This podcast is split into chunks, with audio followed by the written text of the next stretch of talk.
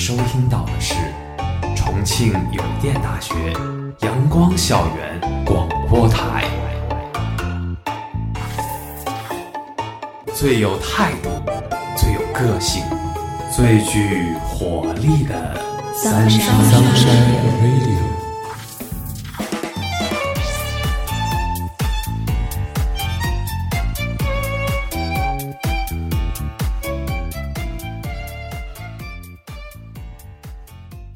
位亲爱的听众朋友们，大家下午好，欢迎收听今天的阳光校园广播台，我是主播婷婷，我是主播吴言。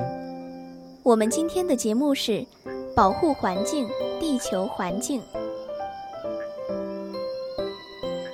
百年前，梭罗在瓦尔登湖旁过着简单、充实且富有诗意的生活。小鸟会停在它的胳膊上，绿草也向着它微笑，仿佛映衬了那句：“草在结它的种子，风在摇它的叶子，我们站着不说话，就十分美好。”那时，清风鸟鸣，月朗星稀，百花齐放，水清天蓝。每个人都生活在空气清新的世界，可百年后的今天，我们的身边出现了黑烟、废气、浊流、雾霾。我们也不会像梭罗那般，在瓦尔登湖旁筑起小木屋。毕竟，摩天的大楼已耸立在人们的脑海。工厂排放的污水，重工业必须的资源开采。住房压力下的不断扩建，对于普通百姓来说，可能短时间无法通过自己的努力改变什么。但是环境保护中，更多的是我们可以付诸行动且取得成效的。从青海西宁出发前往西藏拉萨的青藏公路，有一条巨大的垃圾带。目前，这个垃圾带大致有两百米长，二十米左右宽，高至少也有半米。里面什么都有，塑料、金属、纸箱，甚至死牛、死羊，臭气熏天。也许在很多人眼里，不管是青海还是西藏，都可以称得上人间天堂。但是现在，天堂却在一步步的被毁掉。随着人们生活质量的提升，曾经的无人区变得摩肩接踵，行人游客纷至沓来。却带给这仙境般的地方深重的灾难。矿泉水瓶、塑料袋、易拉罐随处可见，没有一个清洁的环境，再富裕的生活条件也没有意义。当人类无节制地破坏环境时，他们就像最愚蠢的寄生虫，杀死自己的寄主，走向毁灭。在青海湖奄奄一息之时。出现了一群拯救自然，也是拯救自我的志愿者——绿色。他们克服着高原反应的困扰，小心翼翼地避开狼群和棕熊，弯腰拾起，反复重复着。三年之间，能捡起将近四十万件的垃圾。来自福建的蔡先生，自驾到西藏旅行。凭借自己的力量清理了五百多袋垃圾。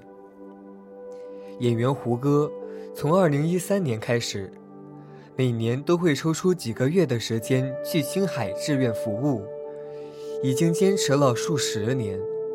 没有光鲜亮丽的服装，也没有精致的妆发，他跟大家一样，穿着休闲装，留着胡须，打扮随意。大家一起搭房子。一起做饭，丝毫不在意个人形象。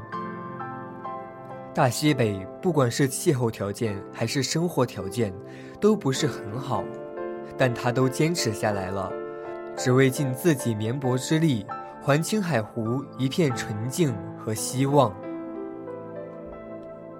但是，正如志愿者们说的那样，我们捡得再快，也没有大家扔得快。这些垃圾不仅污染环境。还会导致牧民的牛羊误食死亡。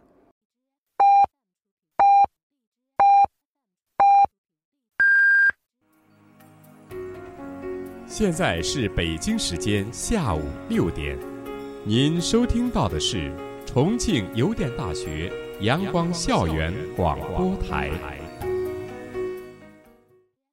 几年前的挪威出现过一只一心求死的鲸鱼。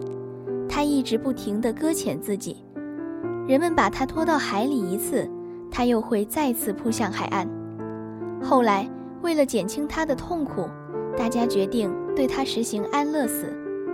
等他离开这个世界的时候，人们对他进行了解剖，想知道他求死的真相。结果出乎意料，他的身体里有三十多个大小不一的塑料袋，最大的有两米多。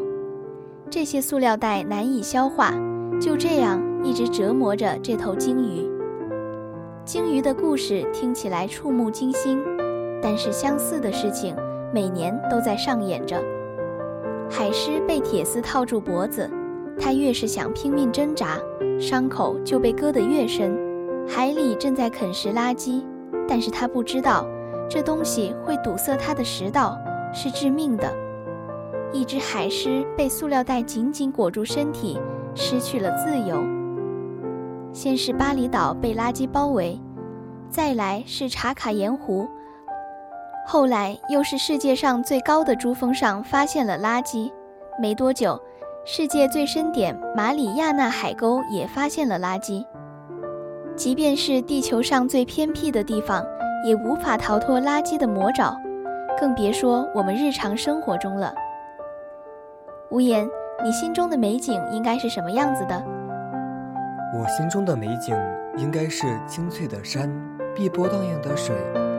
奇形怪状的岩石堆砌成一个大气磅礴的形状，游客们在其下会显得格外渺小。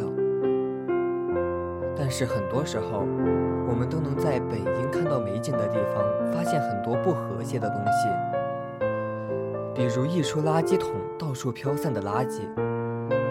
自然景观上明显是人为刻上的不知是什么的划痕。想象之中，人与自然和谐相处的场面，总会在这些划痕中与我们相背而驰。那婷婷，你心中的美景是怎样的呢？我心中的美是风景宜人的青山绿水，也是游客们爱护环境的点滴善举。但是在外出旅行的时候，我也经常看到一些令人叹息的乱象，不管是随地乱扔垃圾。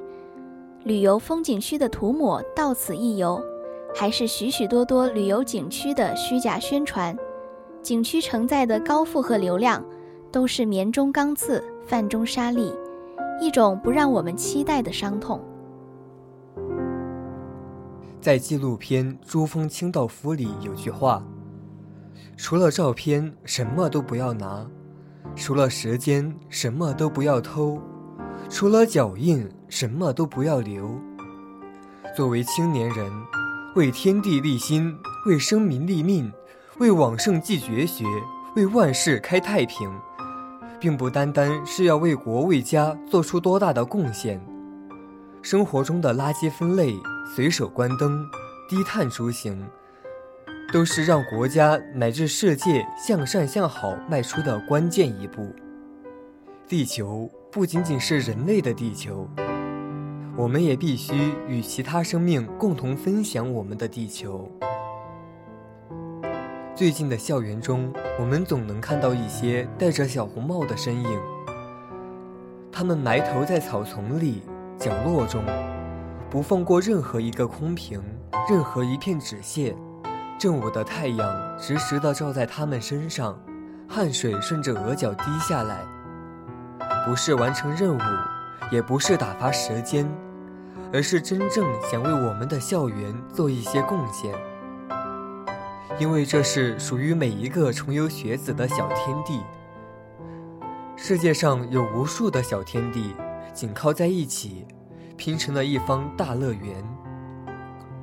我们要做的，也不只是守护好一方小天地，把水泥地看作家里的木地板。爱护小草的生命，如同爱护自己的生命。为了能在车水马龙间也能呼吸到自然的清新，为了万物生灵的自由徜徉，每个人身上都有一份来自自然赋予的使命。只有真正爱上大自然，才会发现美原来无处不在。婷婷，你能和我们分享一下我们在生活中真正践行的保护环境的方法吗？在我们的日常生活中，我们可以从小事做起，哪怕只是制止垃圾的随意丢弃。哪怕只是保护小花小草，都能为保护环境增添一份小小的力量。在校园里，当我看到路上垃圾时，我会顺手将它拾起。这样的习惯也让我觉得自己可以为保护校园环境贡献一份微薄之力。那你呢？其实我觉得保护环境最简单的一点就是，能不动用私家车就不动用私家车。出门乘坐公共交通，就像在我们重庆，轻轨交通四通八达，并且还在不断的建设当中。虽然会比私家车更慢，但消耗的能源无疑少了很多。而在校园里的我们，没有机会参与种树之类的环保活动，那我们就从节约能源开始来保护环境。随手关闭的电器、水龙头都是保护环境的措施。对于保护环境的方法，一千个人心中就有一千个哈姆雷特。有人主张减少资源的开采，削减重工业企业；有人提议减少纸张、塑料的使用，杜绝森林的砍伐；有人为了环保之事费尽心思却流于表面；有人却能安安稳稳在沙漠种下一棵树。被评为《时代周刊》的年度人物。被冠以影响世界的一百位名人的美誉，收获诺贝尔和平奖的提名，坐拥数以万计的拥护者，很难想象这种种荣誉都发生在一个十六岁的女孩身上。格雷塔·桑伯格是一个二零零三年出生的瑞典女孩。瑞典是一个环保意识非常强的国家，在二十世纪初。就推出了多项关于自然保护法的单项法律，并在1969年制定了环境保护法。可以说，其对于国民环保意识的培养起步是非常早，成效也是非常显著的。环保意识熏陶下成长起来的桑伯格，在自己观察世界、探索世界、思考世界的过程中，愈发意识到污染对环境、对生命的影响。并且产生了保护环境的动力和决心。桑伯格的环保行动在最初是从自己做起，从小事做起的。比如，他坚持关掉家里的灯具，号召全家人不吃肉，劝说妈妈不要乘飞机出行。随着桑伯格的环保行为慢慢的走向大众的视野，他开始发现，为环保发声能给他带来巨大的影响力。桑伯格向公众发出环保声音的起点，是当地报纸上刊登了他参与的关于环保的征文。看到自己的文章被网络上越来越多的人争相分享，桑伯格食髓知味的迫切想要站到更耀眼的聚光灯下，想要向更多的人表达自己对于世界环境保护问题的忧虑。于是。他每周五都会逃课去议会外静坐抗议。这个行为在当地媒体的宣传下，逐渐演变成了波及瑞典全国范围内的“周五为未来而战”的活动。该活动使桑伯格在小小年纪便得到了无数鲜花和掌声、狂热的追捧以及巨大的名气。众多支持者从全国各地赶来支持他。桑伯格外表的懵懂青涩和演讲时的激烈疯狂，形成了一种鲜明的反差。这种反差牢牢地抓紧了人们的眼球，也使他从瑞典的媒体一步步走入了 BBC、纽约时报等国际媒体的视野。随着国际媒体的报道，桑伯格发起的罢课行动成为了一场覆盖世界。桑伯格发起的罢课行动，成为了一场覆盖世界多个国家，参与学生超过两万的世界范围内的影响巨大的环保活动。这样一个本该在学校里塑造三观的少女，在稚气未脱的年纪，以并不成熟的看待世界、思考问题的思维方式，开始了自己的环保征程。她不断地组织抗议活动，进行演讲，煽动着越来越多人的危机情绪。当一个三观未稳、知识匮乏、缺乏理性思考的女孩，陡然拥有了众多信徒，拥有了去国际各大会议舞台一展拳脚的机会，他能说出各种豪言壮语都不足为奇。二零一八年十二月，联合国气候变化大会上，他自称是气候正义的代表，声嘶力竭地指责、控诉各个国家在环保问题上不成熟。俨然是一个地球守护者。二零一九年，在纽约召开的联合国气候行动峰会上，即便是直面世界各国的领导人，桑伯格也毫不怯场，挥斥方遒，痛批他们偷走了他的童年，痛呼靠青少年旷课解决不了气候问题，而有能力解决问题的人却不作为。二零二零年召开的第五十届达沃斯世界经济论坛上，也有桑伯格的身影。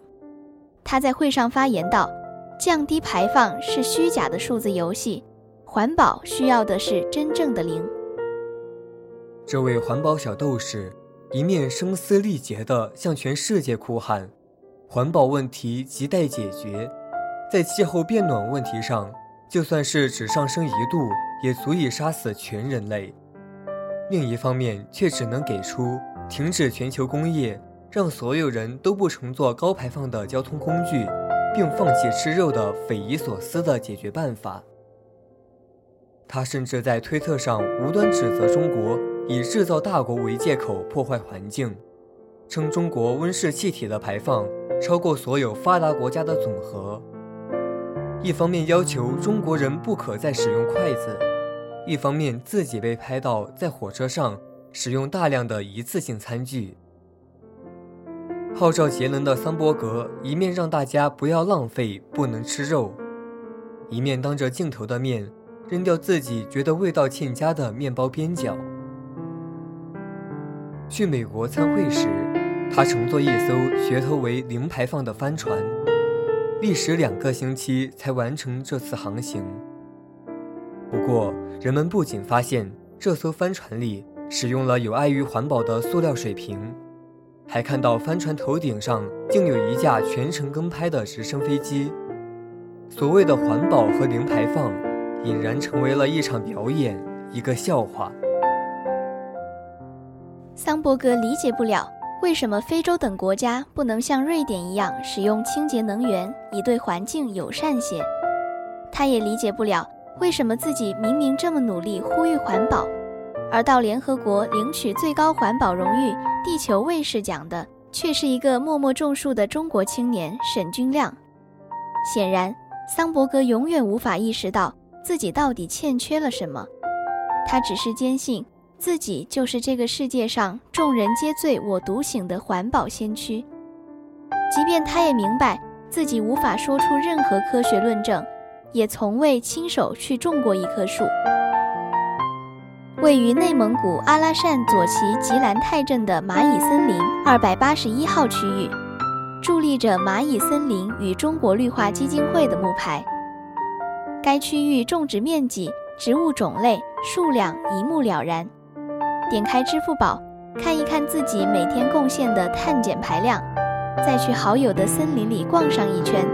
偷几个绿色能量球，已经成了许多人生活中不可缺少的乐趣。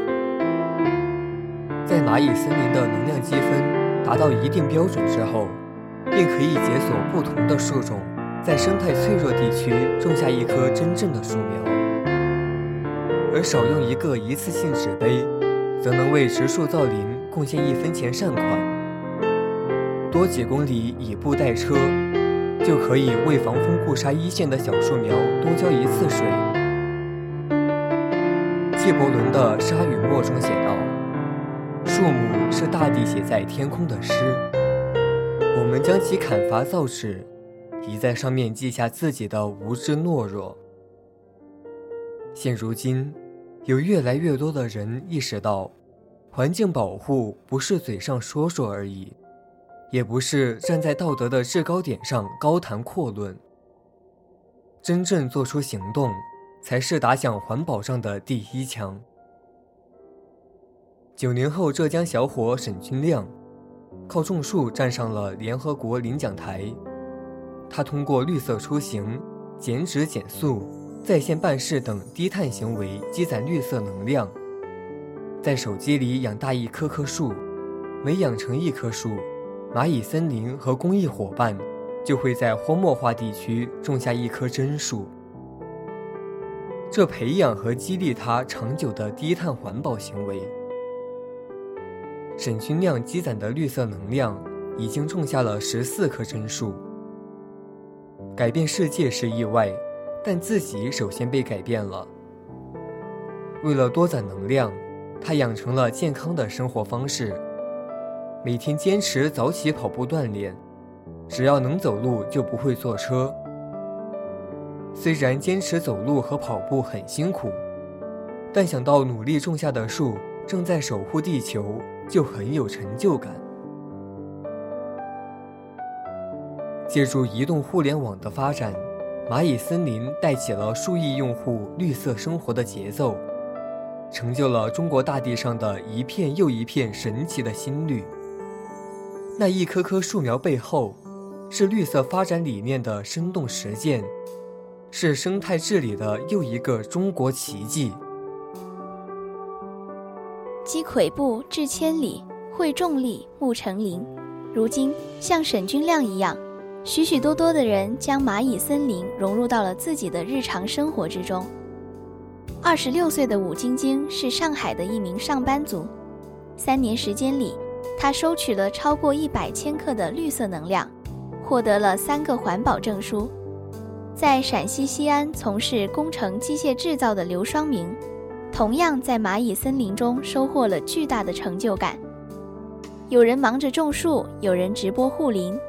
身处杭州的徐迪也没闲着，他正带领蚂蚁森林团队寻找更多基于绿色生活场景的种树合伙人。目前，蚂蚁森林已吸引了包括公益组织、科研机构、高校、明星、企业等在内的八百多个各类合作伙伴。夕阳西下，一股气流从巴彦乌拉山上俯冲而下，吹过了山下的一片梭梭林。几粒沙土翻滚了几下之后，又缓缓停了下来，难以再前进一寸。从沙进人退到退木还林，再到人进沙退，像沈君亮一样，每一个看过这景象的人都会甚感欣慰。这份欣慰背后是深入人心的绿色发展理念，更是许许多多普通人的自觉担当。贾平凹有言：“人的一生，苦也罢，乐也罢，得也罢，失也罢，最要紧的是心间的一泓清泉里不能没有月辉；而国家的一生，兴也罢，衰也罢，进也罢，退也罢。”最要紧的是，山间不能没有一泓清泉，城市不能没有蓝天。自中国飞速发展，已过去三十个年头。这三十年间，人们对于自然的认识，从一开始的“自然为经济服务”，到现在的“绿水青山就是金山银山”，渐渐意识到了保护环境的重要性。古代的中国虽然没有照片流传，我们却能从诗词中读出其环境的清丽秀雅。隐居山林的名士，享松花酿酒、春水煎茶之乐；出世之人，也可以观“最后不知天在水，满船清梦压星河”之景。白居易游春写下。几处早莺争暖树，谁家新燕啄春泥？曾几在夏日午后，留下绿阴不减来时路，添得黄鹂四五声，以后世回味无穷。环保意识古已有之，若不是人与自然和谐相处，何来煎茶之春水，蒸树之早莺？然而，近代以来，中国的面貌可谓是满目疮痍。闻山中鸟鸣，以春水煎茶，寻一片绿荫，几乎成为了不可能的事情。五十年代，人们大规模垦荒，造成了严重的土地荒漠化问题。山西省虽煤炭资源丰富，但因过度开采，造成严重的地面塌陷。绍兴最美的贺家池。也在被挖泥烧砖的窑厂和巨大的垃圾场逐渐蚕食。在经济利益的驱动下，在国际形势严峻的情况下，在工业化的背景下，人们罔顾规律，一味对自然进行索取，环保意识全无，甚至提出征服自然的可笑理论。在祖国的西北方，春天被一阵阵死般寂静的黄沙凝固在空中。午后，狂风带着它们从人们的耳边呼啸，在人们的发间翻腾，从衣带的缝隙中夺走热量。大自然最终流下泪来，那泪是酸的，化为雨，打在人类的文明标记古迹上，打在人类的食物稻谷上，打在人类的居所钢筋水泥上，就如同黑格尔说的。当人类欢呼对自然的胜利之时，也就是自然对人类惩罚的开始。幸运的是，在人们富口袋的同时，也富了脑袋。在中国特色社会主义的新时代，习总书记提出“绿水青山就是金山银山”的口号，号召人们一起保护环境。社会中对美丽中国的呼声越来越高。人们越来越想念以前的那个美丽中国，社会各界人士一同助力环境保护，力图寻回林间松韵、石上泉声，寻回水色天光共蔚蓝，寻回日照红泥寺，天清风雨闻，寻回风软一江水，云清九子山。但显而易见，知之非艰。行之为难，只有全社会的人共同致力于环境保护，美丽中国的目标才能达成，人们对于中国的印象才能真正变回美丽。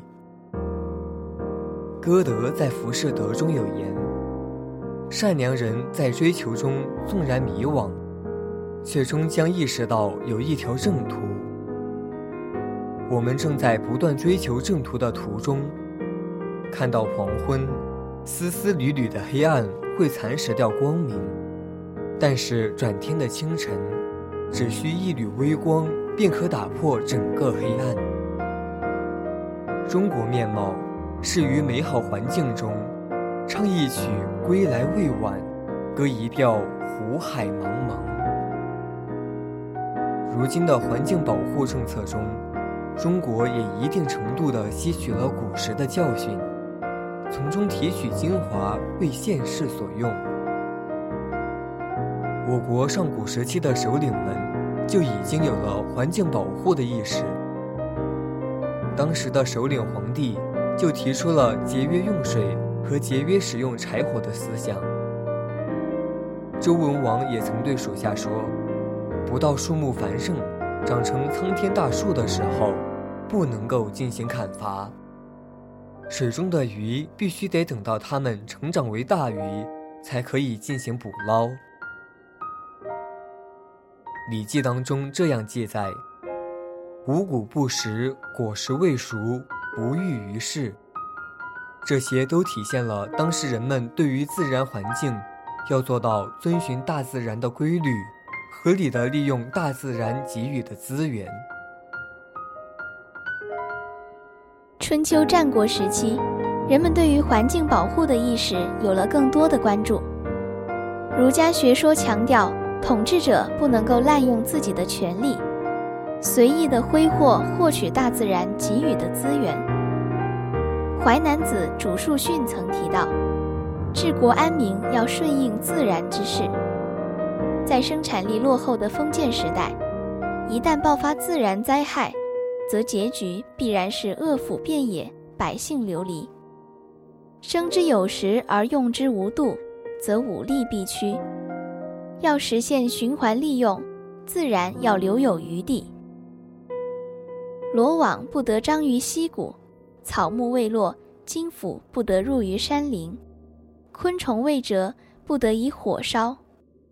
让草木、虫鱼、鸟兽有所繁衍，也使百姓得以持续性的利用资源，休养生息。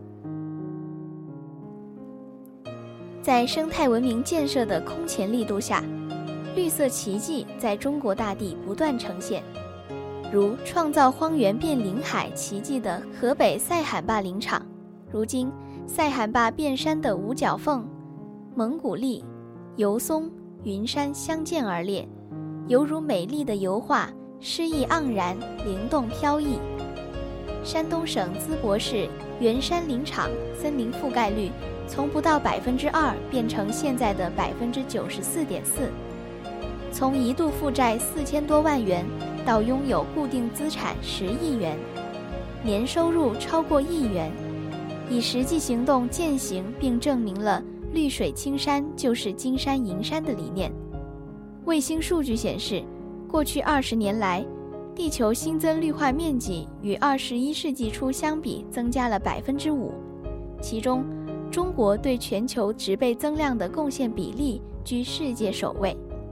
生态发展理念早已根植于我国的历史文化，天人合一的理念，水木花鸟的国画。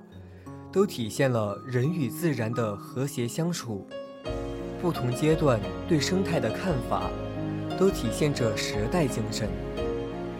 乃至当下，社会追求全面发展，生态发展协和并行，互相促进。生态和文明二者本就不可剥离。一方面，绿色生态可促进文明的发展；另一方面，文明的进步不能以破坏生态为代价，对自己生命的来源和基础浑浑噩噩，便是最大的蒙昧和无知。我们站在中国的大地上，脚踏的是中国农民们耕作的土地；我们身处七十亿人的地球村，头顶的是世界人民共享的蓝天白云。如今，依然有无数挑战等着我们。生物多样性锐减，水资源短缺，碳排放超标，全球变暖，冰雪融化，种种这些是无法一个人完成的。给岁月以文明，而不是给文明以岁月。做好自然的客人，真正践行好“绿水青山就是金山银山”的理念，走好地球环境的每一步。婷婷，你能谈谈国家为了环境保护做了哪些措施吗？敬畏自然从来都不只是口头说说、拉宣传标语这般简单，而是在日渐繁荣的当下所应该采取的措施，使之能够有效地减缓地球资源的逐渐衰竭。自2019年以来，我国从上海市开始进行居民生活垃圾分类。已经有效地减少垃圾处理量和土地资源的消耗，产生了具有经济社会生态三方面的效益。随着国民素质逐步提高，大大有助于我们对自然环境保护措施的全面实施。我查阅资料后了解到，国家为环境保护做出的措施有：环境影响评价制度、许可证制度、排污交易制度。增加政府环境保护经费的投入，完善环境法律体系，加强环境管理的研究，开展环境教育。一是通过环保投资对经济产生影响；二是通过淘汰落后产能对经济产生影响；三是通过加严环境法规标准对经济产生影响；四是通过环境经济政策对经济产生影响。时代在进步，科技在发展，我们正享用着科技为我们带来的快捷与方便，软实力为我们的生活提供着服务。而我最欣赏的是共享单车，它是美观而又轻便的。偶尔你没有带钱包，只需身边携带的一个轻盈手机，就能踏上共享单车，享受快捷愉悦的旅程了。它的使用方法也非常简洁，只用手机扫一扫二维码，支付所需的钱就可以轻松搞定。共享单车的产生，使我们的生活又诞生了一颗福星。在我们需要帮助的情况下，助我们一臂之力。那你认为呢？就我所知，现在全国各地的火电厂都升级了自己的发电技术，超超临界燃煤发电技术应运而生。而在燃煤发电的同时，确保资源应用尽用，不造成浪费，减少污染。目前，全世界超过百分之七十八的超超临界发电厂都在中国。而除了突破原有资源利用的技术，我国还在不断的发展新能源的利用，比如风能、光伏、核电，用这些新能源替代着传统的能源，为大气保护贡献了中国的力量。不仅仅是在大气方面，对于其他方面，我国都有不少的努力。二零一五年出台了水十条。规定了五大关于水的治理工作重点，从预防、管理方式、治理措施等方面，规范了企业和个人对于水资源的保护。而在二零一六年，更是发布了土十条，制定了土壤保护的二二三三，要夯实两大基础，突出两大重点，推进三大任务，强化三大保障。现在已经有越来越多的规定和制度，都在为保护环境的行动保驾护航。人法天，地法天，天法道，道法自然。天地万物也因着自然本身而存在、运转。天若法孝道的本性，便可早日呈现自然状态。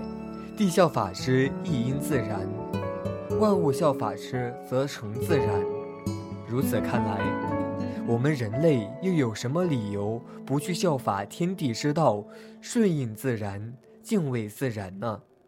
人类且敬畏自然，共注水青山。当经济大潮携浩大声势而来，我们绝不能遗忘生态赋予我们生活的色彩。文明的源远流长，需要绿色生态的保驾护航。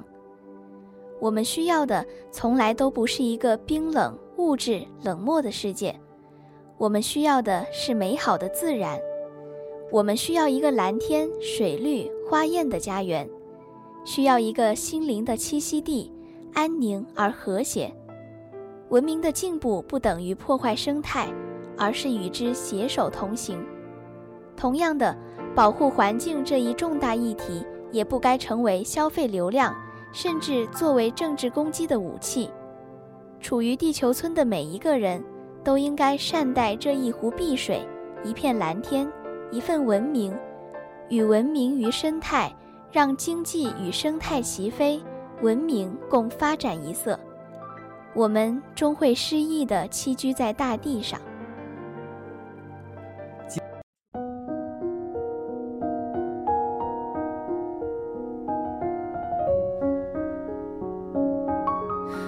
我已做好了所有准备，随时将自己燃尽成灰。一场美梦对不对？可惜会不会？其实没什么可贵。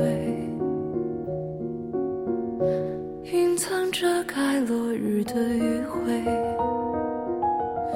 身体需在入夜间麻醉。理性的话太尖锐，冲动终将会消退，不如就随它破碎。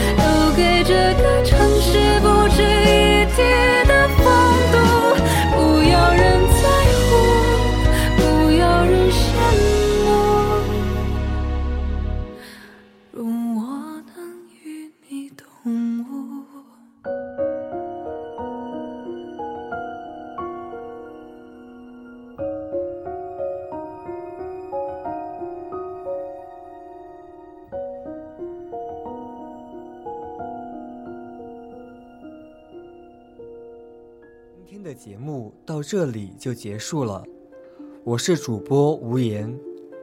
我是主播婷婷。如果你想收听我们的更多节目，欢迎在荔枝搜索电台“重庆邮电大学阳光校园广播台”。如果你有好的意见或者建议，可以在新浪微博搜索“重庆邮电大学阳光校园广播台”，或者关注我们的官方微信公众号“重游阳光校广”。重庆邮电大学阳光校园广播台，更多精彩等你来。